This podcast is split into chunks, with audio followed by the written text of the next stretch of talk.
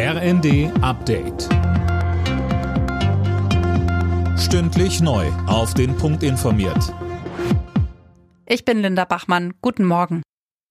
Mit Blick auf die sich zuspitzenden Proteste im Iran plant die Bundesregierung weitere Sanktionen gegen das Regime im Land. Nach Außenministerin Baerbock hat sich jetzt auch Grünen-Chef Nuripur dafür ausgesprochen.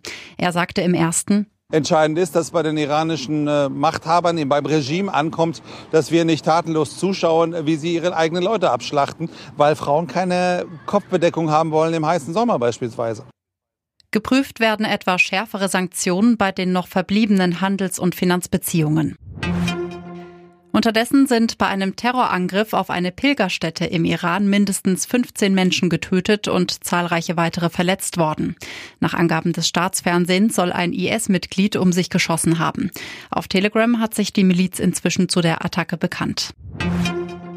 Strom- und Gaspreisbremse, Finanzhilfen für krisengebeutelte Unternehmen, das alles kostet den Bund Milliarden. Doch wo kommen die her?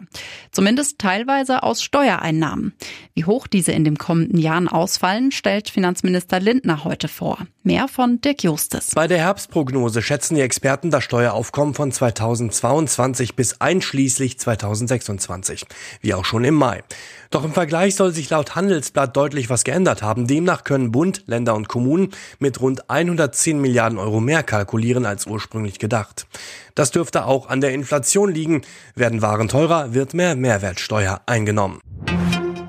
In der Fußball Champions League hat der FC Bayern München auch sein fünftes Gruppenspiel gewonnen. Auswärts in Barcelona konnten sich die Münchner ein 3 zu 0 sichern.